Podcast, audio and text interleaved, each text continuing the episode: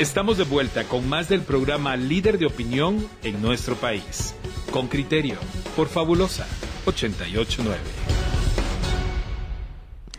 Bueno, ya estamos de vuelta y ahora le traemos a Con Criterio directamente desde los estrados del primer, segundo, tercer lugar, desde ese medallero a una de las representantes de, Guatemala, que, representa a Guatemala en el fondo, ya los vamos a escuchar, he leído las entrevistas de los atletas, aunque no puedan eh, portar ninguna insignia, ninguna bandera, ni cantar el himno cuando son reconocidas. Le estoy hablando de una de los atletas que compitieron en los Juegos Panamericanos de Santiago 2023 y que trajeron, se hicieron de que son muy importantes. Sin embargo, todos vimos que les tocó participar sin eh, distintivos, sin bandera, por el, el impasse legal, el impasse en el que quedó el Comité Olímpico Guatemalteco. Hoy queremos conversar con una de ellas, se trata de Adriana Ruano, tiradora nacional.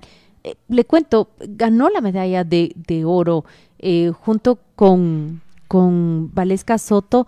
Ellas también pues ella una ganadora de la medalla Hicieron el 1-2, una ganó la de oro y otra la de plata, las dos guatemaltecas. Exactamente, y, de eso queremos hablar. 28 años tiene, representará a Guatemala en los Juegos Olímpicos de París 2024, pero hoy tratemos, traemos a una de estas representantes acá a los micrófonos de Concriterio. Primero para felicitarlas, para decirles que con mucha emoción hemos visto los resultados de los atletas guatemaltecos y luego a preguntarles ¿Qué fue? ¿Cómo se siente? ¿Cómo fue una participación sin bandera y sin identidad eh, de nación? Bienvenida con criterio, Adriana Ruano. Gracias por aceptar esta entrevista. Hola, buenos días. ¿Me, escuchan? Perfectamente. Perfectamente, Adriana. Muchas gracias por, por acompañarnos el día de hoy. Bienvenida a Radio con Criterio. Mira, yo, ya viste lo que te está planteando Claudia, pero ahora te veo. Qué bien. Recién bañadita, doña Adriana ¿ya, estás de vuelta en Guatemala o seguís en Santiago todavía? No, eh, ya estamos aquí en Guatemala. Em, y bueno, solo para antes de, responder la pregunta, agradecerles, ¿verdad? Por, por la oportunidad y por la invitación de estar aquí con ustedes y poder compartir un poquito toda esta experiencia. Nosotros te agradecemos a ti. Es, eh, o sea, no subió la bandera de Guatemala, no se cantó el himno de Guatemala, pero es una medalla guatemalteca y, y nos honra que tú y Valesca hayan tenido un desempeño tan, tan valioso, admirable de verdad. No, muchísimas gracias. Em, realmente sí fue, pues es un poco triste, ¿verdad? No poder ver nuestra bandera. Eh, ahí, sí que, que, pues por temas que no están en nuestras manos, ¿verdad? Perdón, creo que se trabó un poquito, no sé si... No, no, está... escuchar? Nosotros te escuchamos muy bien, dijiste que era triste, pero que no es una situación que esté en sus manos. Exactamente, es, es, es triste, ¿verdad? Porque al final uno trabaja, uno lucha eh, para ver su bandera en lo más alto, ¿verdad? Em, escuchar el himno nacional, en lo personal es un sueño que yo siempre he tenido el poder estar en el podio, escuchar mi himno nacional y, y, pues esta vez que se dio la oportunidad, pues tristemente no, no pudimos, ¿verdad? Pero ahí sí que llevamos a todos los guatemaltecos, a nuestro país en el corazón, en el alma y, y pues siempre agradecido con, con, todos los guatemaltecos, ¿verdad? Eh, Adriana, eh, ¿qué, ¿qué relación se establece con la Federación de Tiro después de pues de, esta, vamos a decir, ruptura con, el Comité Olímpico. ¿Cómo entender? Eh, ¿La federación sigue apoyando realmente? ¿Lo hacéis por vuestra cuenta? ¿Cómo entender ese triángulo eh, deportistas, federaciones a las que pertenecen y Comité Olímpico? Perdón, se me trabó un poco, no logré escuchar toda la pregunta, mil disculpas. Sí, sí, no, no hay problema. Te decía cómo entender ese triángulo entre el deportista, la federación y el Comité Olímpico. ¿La federación sigue apoyando o estáis un poco por libre? Em, bueno, respecto a, los panamericanos, ¿se refieren o en general? En general, en general. Bueno, eh, realmente es un tema un poco delicado. Em, en lo personal, eh, a nosotros nos ha costado un poquito ahí la batalla para, para poder obtener eh, ahí sí que el apoyo necesario. ha sido parte de los obstáculos que nos ha tocado eh, sobrepasar todo este tiempo. Tristemente no tuvimos la preparación adecuada para estos panamericanos. Em, estuvimos en la lucha y a pesar de eso nos fuimos a topar con, con muchas paredes. Y, pero ahí sí que el apoyo que tuvimos internamente entre los deportistas y con nuestro entrenador, ¿verdad? Porque es otro tema que hay que mencionar. No tuvimos entrenador todo este año. Em, nuestro entrenador. ¿Eso, ¿Eso por falta de financiamiento de parte de la federación o, del Comité Olímpico? Explícame por qué. Bueno, más que todo, lo que yo entiendo es por parte de la federación. Em, pero ahí sí que nuestro entrenador estuvo al pie del cañón todo este año. Eh, ahí sí que a la distancia nos estuvo guiando. Eh, a través de videos que les enviamos, él nos siguió guiando y a pesar de todo... Eh, pues qué admirable, Adriana. Ustedes se grababan a sí mismas entrenando, enviaban los videos a su entrenador, a quien la federación se negó a pagarle y por lo tanto no había una relación contractual.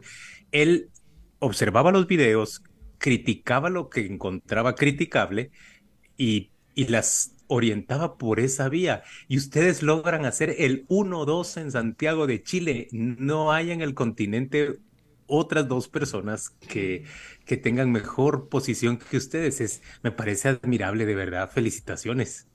No, muchas gracias. Ahí sí que realmente es triste, ¿verdad? Porque creo que pudimos haber llegado incluso mejor teniendo a, nuestro, nuestro entrenador a nuestro lado, ¿verdad?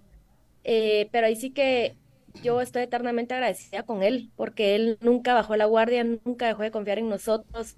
Eh, hizo la lucha incluso para llegar a, Santiago. Y pues en lo personal yo tengo mi psicólogo, que es Ricardo González, con quien también he estado trabajando a la distancia. Y, y pues él es chileno, ¿verdad? Y entonces ahí logró estar conmigo en los Panamericanos también. Entonces, creo que más este tiempo ha sido un, trabajo psicológico eh, fuerte para poder llegar con una mentalidad fuerte a esos Juegos Panamericanos. Ahora te quiero preguntar, eh, ¿cómo, ¿cómo te iniciaste en este deporte? ¿Qué implica para una persona dedicarse al tiro? Y cuando pregunto qué implica es los horarios, el ritmo de entrenamientos, eh, las inversiones, la historia que contás de tu entrenador, estoy segura que es apenas una de las adversidades que ustedes superan en el camino hacia una competencia internacional, no digamos ya hacia el medallero. Así es. Eh, bueno, yo me empecé en el deporte, en el tiro, eh, pues es una historia ahí un poquito loca, voy a decirlo, divertida. Em, yo practiqué gimnasia artística 14 años de mi vida y pues mi sueño siempre fue asistir a unos Juegos Olímpicos en este deporte. Pero bueno, en el 2011 lamentablemente se me presentó una lesión en la columna en la que me dejó fuera totalmente del deporte. Y pues al año de recuperación, em, gracias al amigo de mi hermano, que Ricardo, eh, Rodrigo Sacrison, perdón, em, pues él me invitó a practicar este deporte y pues ahí sí que era uno de los pocos deportes que se me permitía a raíz de la lesión de la columna. Y pues empecé a agarrarle el gusto, me empezó a, gustar mucho la parte mental que conlleva este deporte. Y, pues así fue como, como me inicié, ¿verdad? Y, y pues sí, ha sido desde ese momento muchos obstáculos. Eh, pues ¿Tú sos competitiva en todos los planos? ¿Qué manda?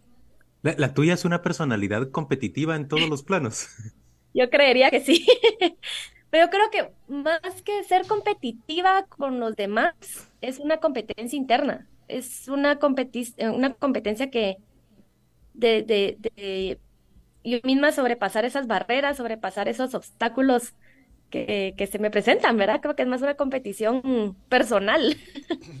Adriana, eh, yo creo que este es un deporte un poco bueno, es un poco caro en el sentido de que necesitas quemar muchos cartuchos, platos, necesitas unas instalaciones, no vale practicarlo en cualquier sitio, tiene que ser unas instalaciones eh, muy, muy precisas, muy adecuadas, eh, eh, máquinas para lanzamiento de platos.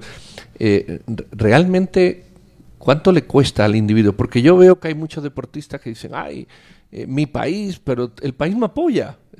Es el deportista el que da la cara, el que sale, el que costea, empresas que lo promueven. Realmente, ¿cuánto apoya el país, en este caso Guatemala? A, un, a, una deportista como tú en todos, pues eso, sus viajes, sus entrenamientos, su preparación, etcétera?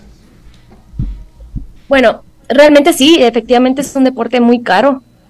Em, aquí en Guatemala pues tenemos ahí sí que la dicha de que quien provee ese presupuesto es el Comité Olímpico, ¿verdad? El Comité Olímpico pues da ese presupuesto a la federación y la federación ya se encarga de manejarlo eh, a su manera, ¿verdad? Em, realmente estos últimos años ha sido complicado porque creo que el presupuesto no se ha manejado de la mejor manera. Eh, también, pues, toda la parte que, ustedes bien saben, los problemas políticos que hay ahorita en el deporte también, eh, todo eso nos ha venido a afectar muchísimo. No solo fue la falta de entrenador este año, sino encima no tuvimos, estuvimos escasez de tiros, entonces nos tocó ahí sí que dividirlos a una manera que alcanzaran hasta para Juegos, Panamericanos. Hubo escasez de platos. Em, y bueno, no es, digamos, aquí en Guatemala la ley no permite que un individuo eh, haga una compra grande de cartuchos, ¿verdad? Entonces, no es como que nosotros podamos invertir también en comprar cartuchos para nuestra disciplina. Entonces, eh, sí es complicado. Em, también, pues, el ir a una competencia al extranjero es muy caro. Normalmente las competencias se hacen en Europa, en Asia. Aquí en, América hay muy poca, muy poca competición.